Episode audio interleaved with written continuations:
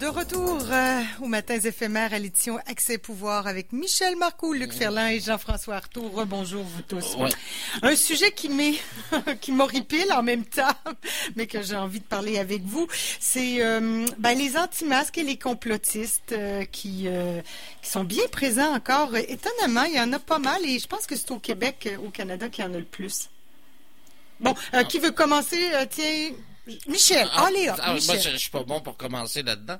Parce que moi, je n'ai pas une grosse tolérance euh, pour ça. je dois vous avouer, euh, mes amis le savent, euh, que je n'ai pas une grosse tolérance. Et lorsqu'on est de plus en plus, les gens en des antimasques veulent être invités à participer à des débats. À quel débat?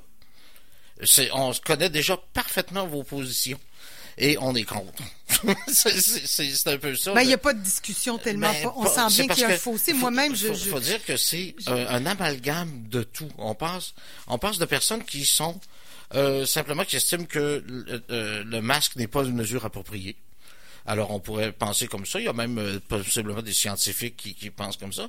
Jusqu'aux gens qui pensent que euh, Justin Trudeau est un satanico-pédophile. D'accord? Alors, on a de tout dans cette bande-là. Alors, lorsqu'on parle d'organiser des débats avec des anti-masques, on parle de qui?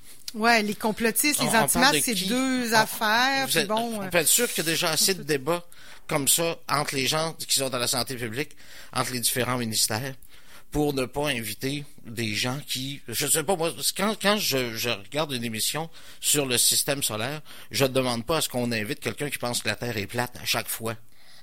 exact. Oui, oui, je suis un peu d'accord avec toi. En même temps, plus on les met de côté, ces gens-là, ben, ben plus ils veulent la parole, puis ils disent qu'ils sont... Euh, qu'ils sont ostracisés, tout ça. Ben, c'est la meilleure position demeure qu'on peut pas faire énormément de concessions là-dessus.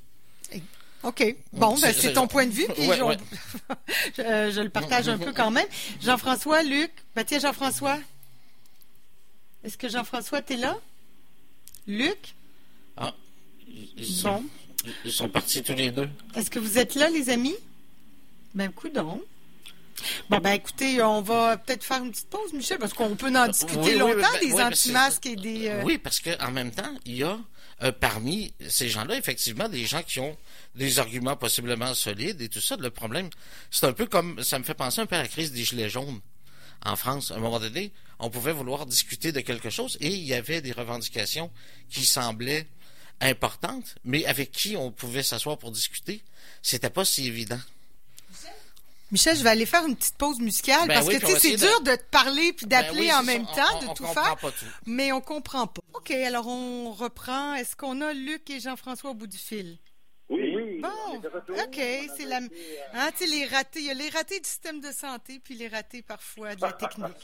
bon, euh, alors voilà, on est en train de discuter du masque. Michel a donné son point de vue, hein, bien clair d'ailleurs pour dire que lui euh, ne les inviterait pas dans des discussions. Jean-François, quel est ton point de vue là-dessus? En fait, je ne saurais pas qui inviter. Il ne saurait pas qui inviter dans ce groupe-là qui est très hétéroclite, effectivement. Oui, j'entendais un peu Michel parce qu'on était déconnecté, mais je me suis branché par Internet. J'entendais un peu Michel qui disait évidemment, il y a des gens qui ont des arguments valables, puis la comparaison avec les Gilets jaunes, c'est une excellente comparaison, je trouve il y a des, c'est correct et c'est normal et c'est sain de critiquer l'appareil gouvernemental, les décisions politiques qui sont prises. Bien sûr que c'est correct de faire ça. si on ne pouvait pas le faire, on se retrouverait dans une espèce de dictature. Et évidemment, c'est pas le régime qu'on a choisi. Ceci étant dit, dans un moment de, de, pandémie, de crise de santé publique comme celui qu'on vit présentement, bon bien, en tout cas, à mon sens, à moi, puis je suis ouvert à en discuter, mais à mon sens, à moi, ce sont les droits collectifs qui doivent primer sur les droits individuels. Maintenant, est-ce que le masque est si efficace que ça? Est-ce qu'on ne devrait pas avoir de tel dessus ou de tel au-dessus? Bon, ça, c'est des discussions, bien sûr, qu'on peut avoir.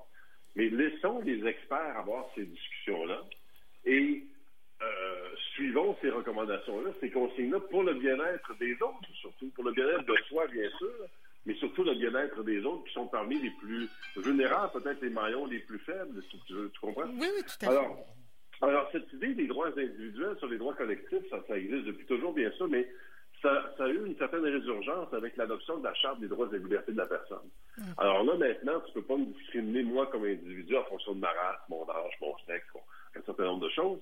Et, c'est dans cette, dans cette euh, mouvance-là, si on veut, que les droits individuels ont pris le pas sur les droits collectifs, de sorte qu'aujourd'hui, chacun a le droit de penser ce qu'il veut. Chacun a le droit de dire qu'il est un expert dans un domaine alors qu'il ne l'est pas du tout. Et moi, ça m'étonne toujours de voir que des gens, par exemple, qui reçoivent un discours d'un épidémiologiste très reconnu qui a passé 25, 26 ans de sa vie à étudier à l'école. Euh, une fois qu'il a fini son discours, les jeunes milléniaux, souvent, malheureusement, faut le dire, vont dire, oui, moi, moi, je suis pas d'accord. je comprends, ben... mais n'as aucune connaissance dans ce domaine-là. Alors que je suis pas d'accord, c'est une anecdote.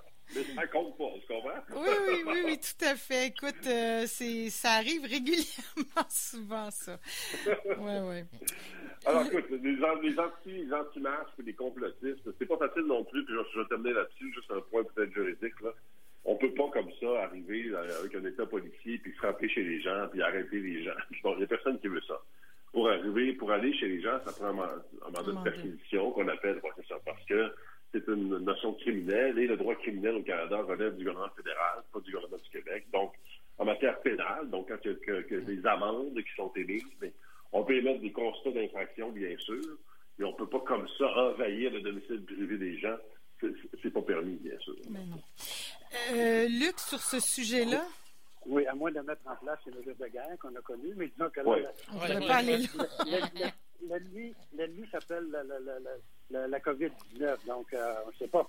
Moi, je pense que là, dans, dans, euh, je suis pour le débat, c'est sûr, il faut que ça se fasse de façon euh, démocratique, sans que les gens, qu'il y en ait un groupe qui soit contre, c'est une minorité d'ailleurs, et que ceux qui portent le masque, qui se conforment aux règles de, de, la santé publique d'ailleurs. OK? On, nous dit que pour combattre cette ennemi-là, qui est le COVID-19, le virus, euh, il faut porter le masque, la distanciation sociale, appliquer les règles de santé, se laver les mains, de suite. On nous le répète à la société à chaque jour de façon quotidienne, bien sûr. Alors, ceux qui sont contre refusent le débat. Moi, ce que je change dans notre société, euh, un puissant va toujours faire deux, ça fait encore deux, hein, mais il reste que quand on arrive dans, dans une situation de crise comme celle-là, euh, il faut, le dire, il faut que les, nos dirigeants, on a parlé tout à l'heure ont la grande, la très grande responsabilité de gérer cette crise-là, euh, qui est unique, euh, c'est jamais vu euh, dans, dans notre courte histoire de gérer. C'est planétaire, en, en, soit dit en passant. Alors moi, nous, moi je fais partie de ceux qui se basent et qui se fient aux scientifiques. Donc le domaine de la santé publique qui nous recommande des moyens pour se protéger, un, individuellement, mais surtout collectivement. Mais qu'est-ce qu'on fait avec ces gens-là qui font des manifestations? Là? Ils étaient quoi, 2, 3 000? Bon, certains disaient 10 000, là, mais je En tout cas, ils étaient quand même quelques milliers à Montréal à manifester, pas de masque. Ces gens-là, c'est des gens qui ont des postes dans la société. Il y a peut-être des professeurs, il y a peut-être des, des, fonctionnaires, il y a peut-être qui vont retourner euh, dans la société, qui vont en infecter d'autres et, et qui sait peut-être vont se retrouver dans notre système de santé. Là, je pense que c'est Boucard Diouf qui disait, mais faut être cohérent. Là, si vous utilisez le système de santé, si vous... Oui, c'est ça. Hein? Il y a toujours des limites à ça parce qu'effectivement, on ne pourrait pas limiter l'usage au ben système de santé. Euh, clair. la beauté de notre système de santé, c'est qu'il soit ouvert à tous. Euh, que la personne boive trop, qu'elle fume ou qu'elle se soit blessée en faisant du sport un sport extrême ou euh, qu'elle soit trop sédentaire ou peu importe, le système de santé est ouvert. Alors euh, les gens qui sont anti-masques ont tout à fait le droit, comme les autres, de profiter du système de santé. Oui. Sauf qui, que, qui fait comme quand même que leur discours est tout à fait euh, incohérent. Ben là, c'est ça. Mais ça, ils seront pas les seuls incohérents dans la société. euh, c'est ça. Mais on peut pas, on peut pas demander aux gens d'être cohérents. C'est un peu drôle là, mais on peut pas demander ça. Puis effectivement, euh, je, le gouvernement marche toujours sur des œufs parce qu'en fait. Euh, on a toujours la même chose. Lorsqu'on a un groupe de, de, je dirais, de plus que 300 personnes qui manifestent, on est obligé d'en tenir compte. Ceci étant dit, ce sont des gens qui manifestent et qui sont plus âgés que ce qu'on retrouve généralement dans les manifestations. Ce sont des gens qui manifestent, somme toute, assez paisiblement quand même. Il n'y a pas de débordement comme tel. Bon. Maintenant, euh, j'ai envie de, vous lancer une boutade, puis c'est un, un, fait avéré. Là. En Indonésie, on a trouvé une solution, c'est qu'on a demandé aux anti-masques, on oblige les anti-masques à creuser les fosses pour y mettre les cercueils des gens qui sont décédés de la COVID. Alors, écoute, C'est une forme de travaux communautaires. oui, c'est ça. Euh, écoute, pour, pour l'instant, on nous dit que ce ne sont pas des sources de, de, de, de, de transmission de la maladie. Je ne sais pas comment on détermine ça, parce qu'évidemment, dans une manifestation, il y a plusieurs milliers de personnes. Que font-ils après? Quel travail. Ben bon, ça. Bonne chance à la santé publique de retracer le, la, la Ben base oui, de ben l'éclosion, oui. là, franchement. Mais, mais alors, je fais juste une petite parenthèse sur ce sujet-là, parce qu'on on, on le disait, puis M. Legault arrête pas de le dire de façon solennelle, il faut euh, faire attention à la COVID, la deuxième vague, les parties privées, c'est le nerf de la guerre.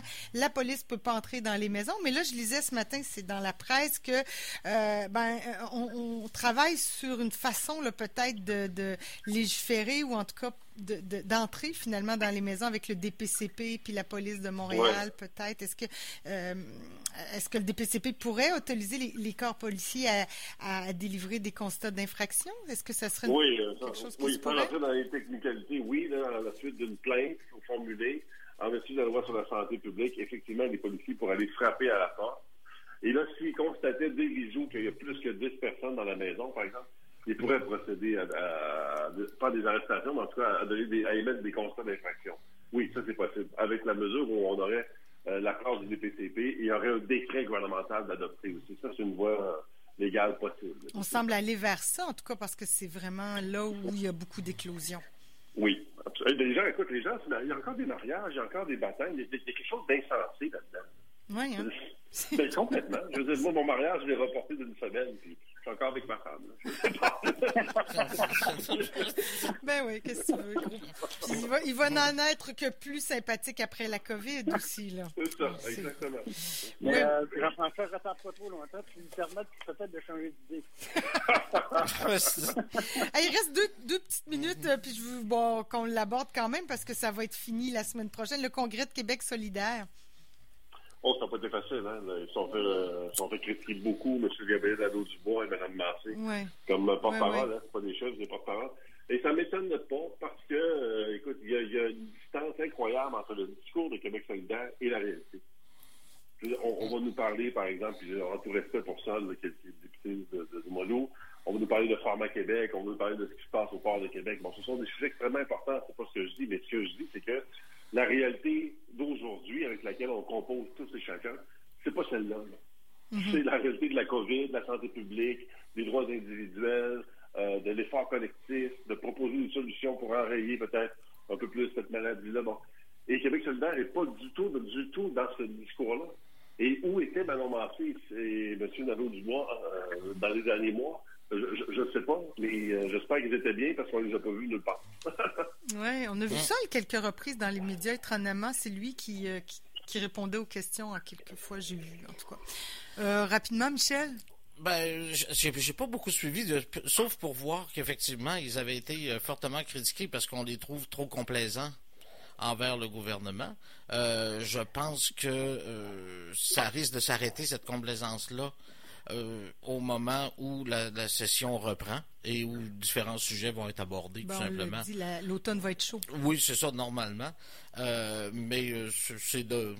En fait, c'est un peu drôle parce que il y a seulement certains partis où est-ce que les, les dirigeants sont sont pas critiqués. Euh, mais c'est ça. Je pense que Luc, t'as dû vivre ça au PQ. Déjà, te rendre compte qu'une fois rendu à l'Ass- à l'Assemblée avec les membres, euh, les, les, les dirigeants étaient critiqués. On se retrouve avec ça. Il y a seulement chez les libéraux. Je pense, Jean-François, tu peux. Mais, euh, non, Mais. Luc, je te laisse le mot de la fin, rapidement. Je n'ai pas, pas souvenir d'avoir vécu ça au PQ. J'ai passé cinq chefs. J'ai passé cinq chefs entre temps de, de, de, de vie politique active. Donc, euh, oui, c'est un, un parti de, de, de, qui, est, qui est un peu particulier, le PQ. Tout le monde le connaît. Un parti bon, et ainsi de suite. On peut être pour, on peut être contre, mais faut, euh, on peut en débattre. Ce que j'ai vu euh, euh, lors du congrès virtuel de Québec solidaire en fin de semaine dernière, euh, là, on a vu euh, ressortir la base militante de Québec solidaire, qui était, qui était une évidence. Alors, entre le discours de Québec solidaire, d'ailleurs, on recule de là deux, trois ans, euh, quand on reprend leur programme, pas tout le monde qui lit les programmes, c'est sûr que je me couche pas le soir en lisant un programme de parti politique, Pourquoi? c'est évident, mais Ah, euh, il reste, pour avoir fait de la politique, on vient qu'on les apprend par cœur. Ouais. Alors, euh, euh, il est évident que la base militante euh, a manifesté son mécontentement envers les, euh, les dix députés de Québec solidaire qui, selon eux, n'ont pas fait leur travail de parti d'opposition. C'était pas évident pour Québec solidaire, pour aucun parti d'opposition d'ailleurs, durant la pandémie, on a parlé tout à l'heure, de, de jouer ce rôle-là. C'était plutôt je pense que les députés ont, ont agi. On les, on, les a presque pas vus, mais de toute façon, encore là, on l'a mentionné tout à l'heure, l'espace médiatique a été occupé à 100% par le gouvernement actuel, c'est-à-dire François Legault, et, quelques autres ministres. Et là, là, là, je vous arrête parce qu'il est 9 heures, puis euh, j'ai déjà oh, débordé, mais on continuera, on continuera cette belle discussion-là. Puis là, il faut dire que ça va changer parce que le niveau de satisfaction des Québécois envers la CAQ a, baissé pas mal. ça prend ton. Dans le Journal de Québec, ce matin, passé à 68 semble-t-il. Bon, en tout cas, bon. Ben oui, c'est quand même encore très bon, mais ça baisse, là, ça baisse. Mais bon, que voulez-vous, c'est normal, on est, on est en crise, on s'y attendait un peu. Alors voilà, merci beaucoup, Luc, merci Jean-François. Merci à toi. Bonne semaine. On se reparle de d'autres beaux sujets. Merci beaucoup, Michel Marcoux également.